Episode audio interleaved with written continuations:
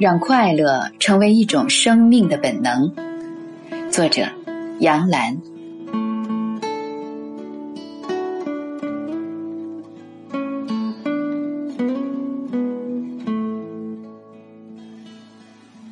知之者不如好之者，好之者不如乐之者。世界上多一个自由的女人，就会多一个自由的男人；多一个快乐的女人，就会多一个快乐的男人。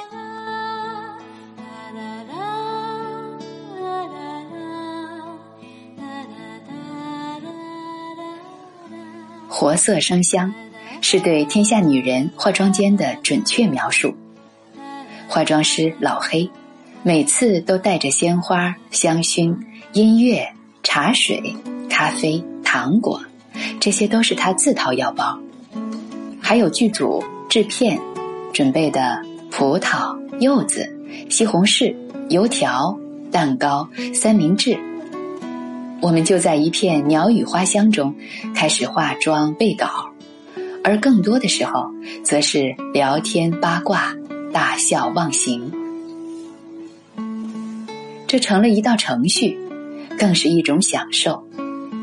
邱薇把这事儿比作秋游，跟其他剧组炫耀过，引来跟风。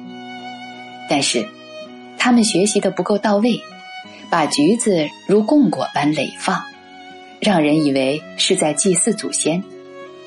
殊不知。发自内心的欢喜，使一切不同。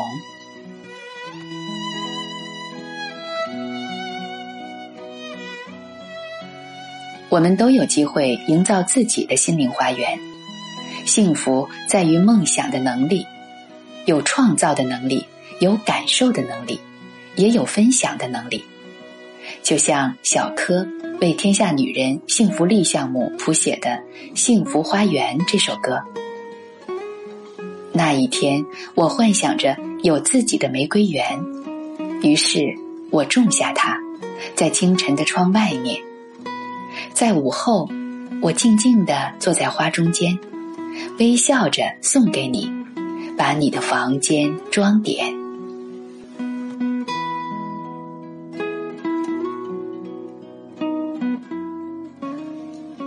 两千年，做记者的李明果与德国生态学家马优偶然相遇，一见钟情。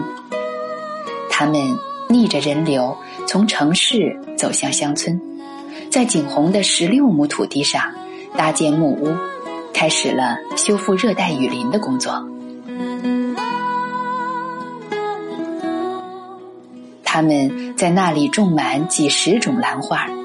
在地上，在树上，每棵树、每根草，都散发着温暖的能量。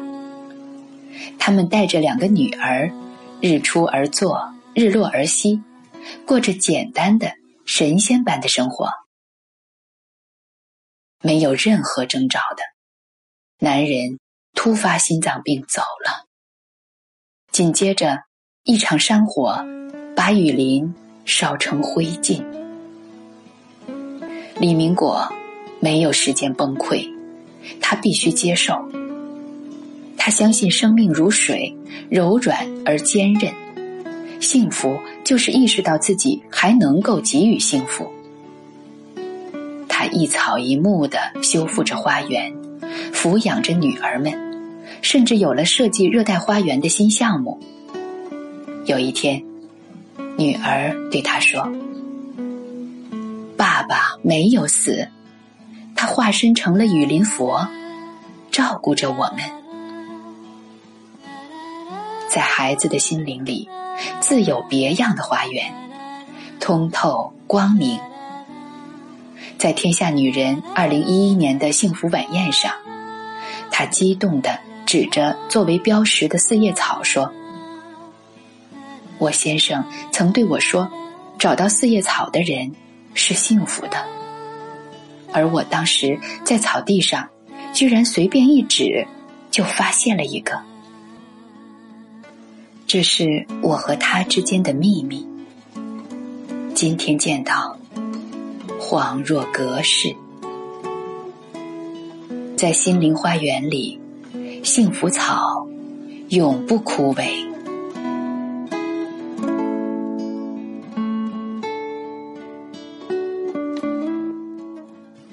人类从未像现在这么迅捷的满足感官愉悦，获取与占有都可以在付出钞票时轻易完成，但每一次所带来的满足感。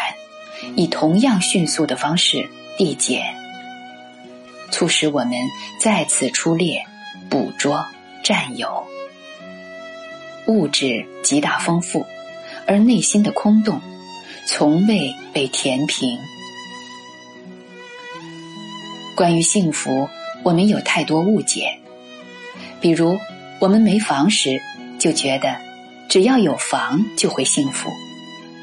我们有健全的四肢，就想象残疾人的生活痛苦不堪。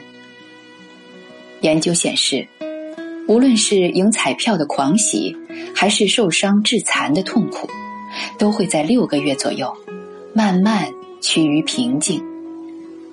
原先幸福的依然幸福，原先苦闷的依然苦闷。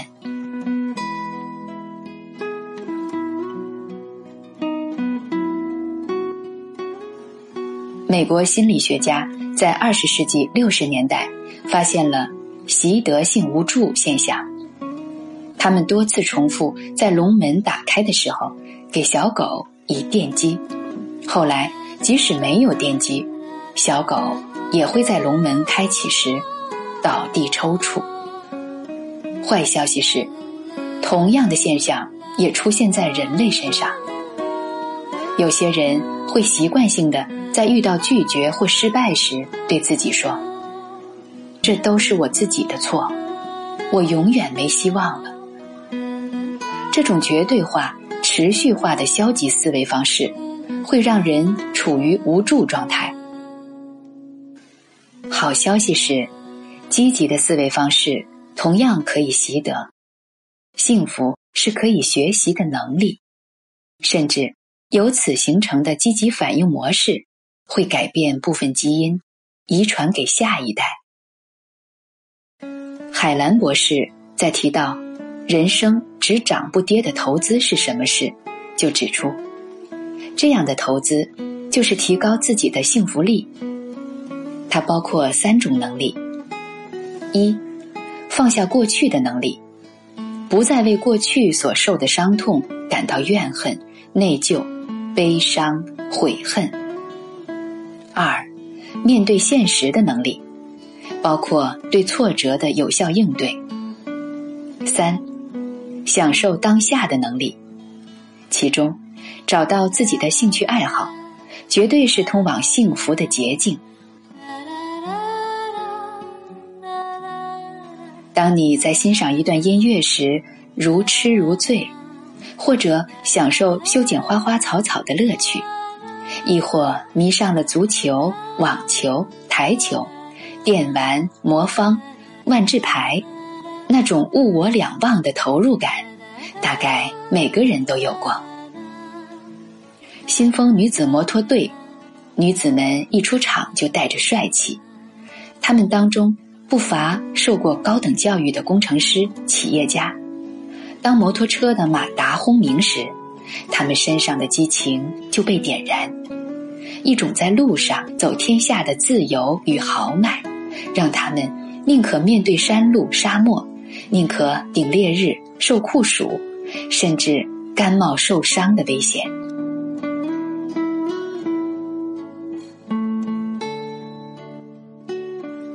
知之者不如好之者，好之者不如乐之者。世界上多一个自由的女人，就会多一个自由的男人；多一个快乐的女人，就会多一个快乐的男人。女白领们可以在业余时间参加越野摩托车队，男人们为什么不能做出一手好菜呢？过去人们说起上海男人做饭，往往带着嘲讽，可今天一型男下厨。端出一席菜，打开一瓶酒，绝对是品味和才艺的表现。区别嘛，就在于前者是没办法，后者是有选择。黄磊喜欢烹饪，自己种了两盆迷迭香，给女儿做意大利面时就揪几片放进去，还种了两盆薄荷，出去参加活动时就弄瓶水，再放两片叶子进去，这成了一种生活方式。给女儿蒸个鸡蛋羹，也要把胡萝卜片儿切成一朵花，再撒上几粒葡萄干儿。要收服一个人的心，先收服他的胃。对女人和孩子，也照样适用。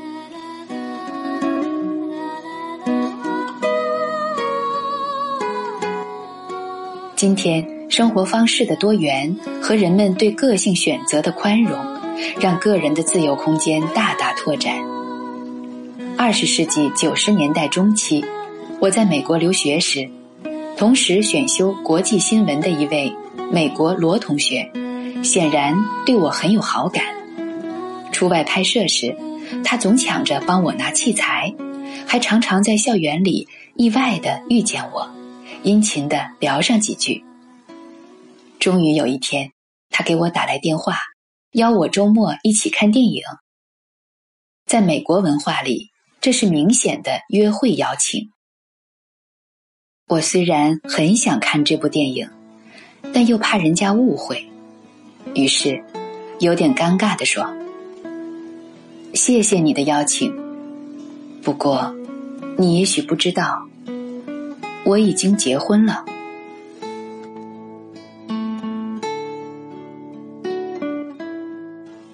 十几年以后，邱薇在《天下女人》的演播室里，因此大肆调侃我一番。他的观点是：异性的好感是一份礼物，只要不突破道德底线，大可以好好接受。人家也没提出什么要求，不就是一场电影吗？这个嘛，我好像还是比较保守。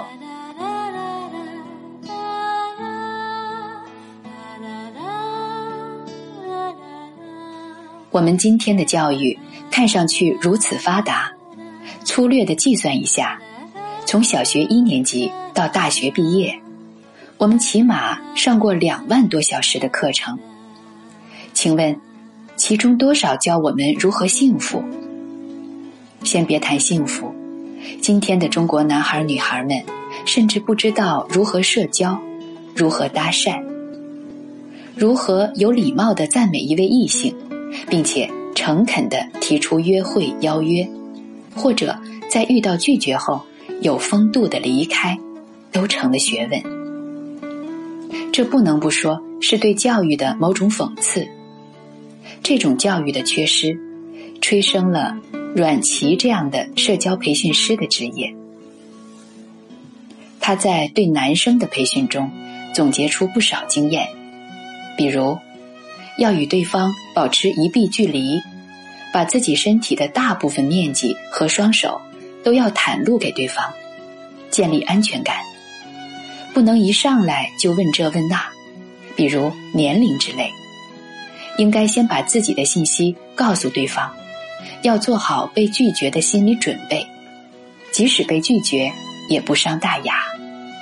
有幽默感的人会给人好感，但幽默。不是刻薄的讽刺其他人，最重要的是真诚坦然的态度。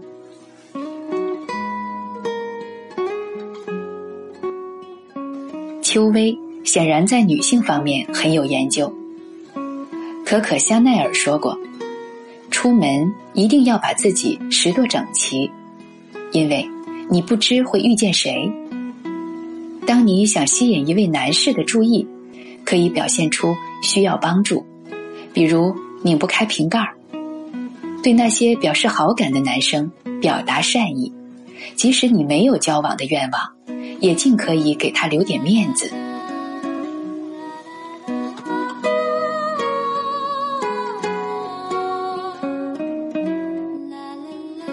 摄影师陈曼可没有这么多的花花肠子，她是个有啥说啥的北京大妞。我第一次跟她合作，就被她看毛了。她那双大眼睛黑白分明，常常直直的盯着我看，不知道是在打量我的五官，还是在设计着拍摄角度，或者是琢磨我隐藏的秘密。反正，如果一个人的眼光如此坚定而坦然，你能做的就只有面对，看回去。可他说，杨兰姐是那种百变不离其宗的人，反正很好办。等等，什么叫很好办啊？他说他拍照不以男人女人划分，不以好看不好看、年轻不年轻划分，而是去表达一种混合的气质，就像这个时代。过去的、未来的、妩媚的、侵略的、单纯的、诱惑的，这是一台戏，当然要好好看。他从中戏舞美专业退学，再次高考进入美院。第一次拍大片儿，回来一洗发现没影儿，只有求能说会道的老黑跟人家说：“上次没把你最精彩的那面拍出来。”如果再拍一遍，肯定特经典。这姑娘自己研究中医，有时会在百会穴口扎着根银针就去工作了。不明白的人还上前帮忙。哟，你脑袋上怎么有根线头啊？他恋爱的方式也特别，在排队上厕所的时候，看到一位中美混血的帅哥。中文说的特溜，就看上人家了，聊来聊去就定了终身。帅哥爱好滑板运动，北京大妞就赚钱养家，外带生两个孩子。别看他工作压力大，但每次见他都特有精神，穿着奇装异服，而且直眉瞪眼的朝人看。不知为什么，我一见他就开心。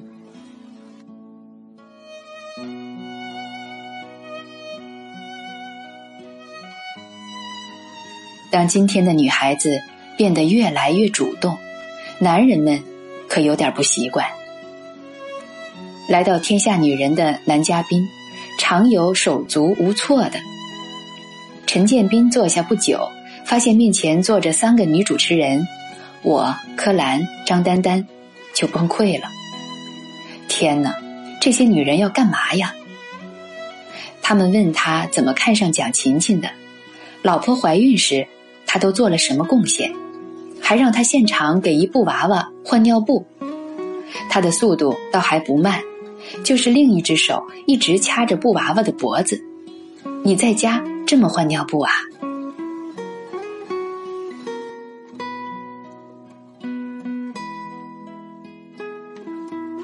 今天的我们太需要释放自己了。那些内向的人，往往因过于在乎外界评价。而害怕失败。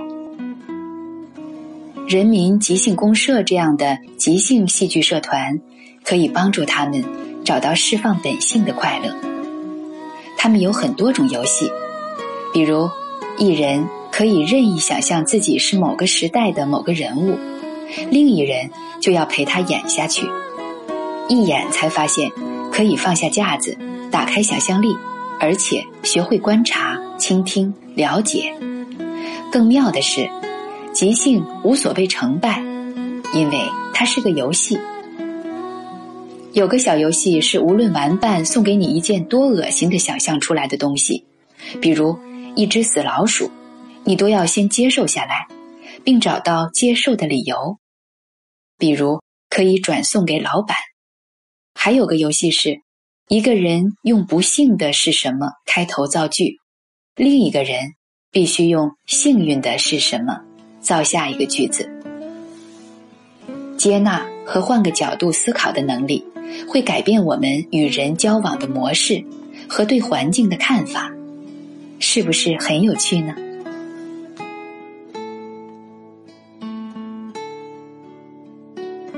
幽默在西方文化中是一个人与正直、善良、智慧同样重要的品性。常常听到一个女孩在形容自己爱上的男孩子时说：“他能让我发笑。”在东方文化中，却很少听到父母跟女儿说：“要嫁就嫁给一个有幽默感的。”严肃正经似乎是成熟稳重的象征，可是生活已经够沉重了，笑是拯救我们的力量。在天下女人的演播室里，总是笑声不断，拿自己开涮或彼此调侃，是我们的常态。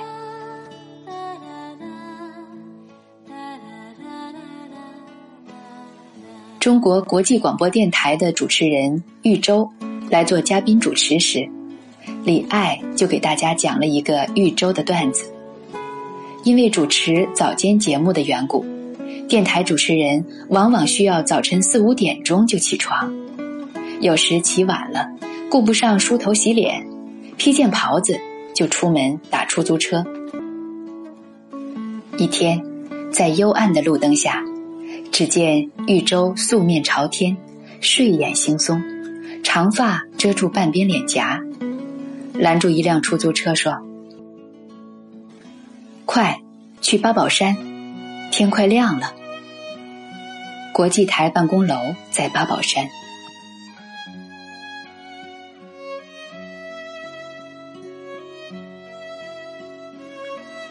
快乐，并不一定要花很多钱。小娟和丈夫黎强组了个乐队。叫山谷里的居民，两个人就住在京郊的村庄里。没钱的日子里，用馒头蘸红糖是一顿饭，馒头蘸白糖又是一顿。用牛肉干和可乐把婚宴就办了。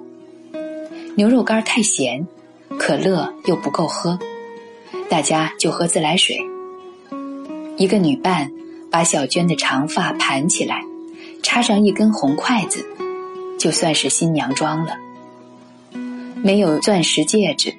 小娟说：“她在乎的是眼神里明亮的东西。”在宁静闲适的氛围里，信手拈来即是音乐，比如暖气上挂着一条农村的大花被单儿，红布绿花朵的旋律就在一个早晨出现在小娟的脑海里。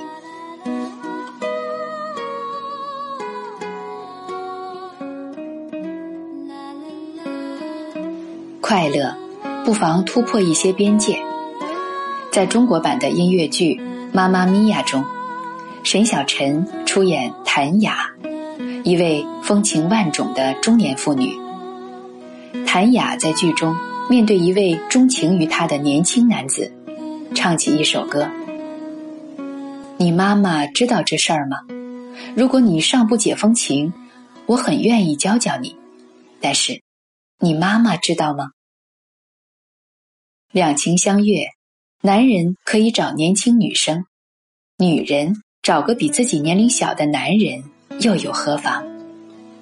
美国的服装设计师不是就在离婚后找了一位比自己小二十岁的男友？当年他因为买不到称心的婚纱而自创婚纱品牌，怎么就不能再为自己设计一件呢？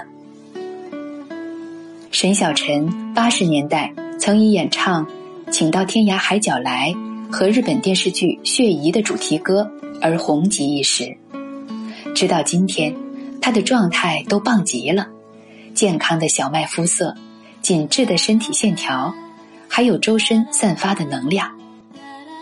他说：“人到中年，又是人生的黄金期，既明白自己想要什么，又有了善解人意的雅量。”更能享受工作和生活的乐趣。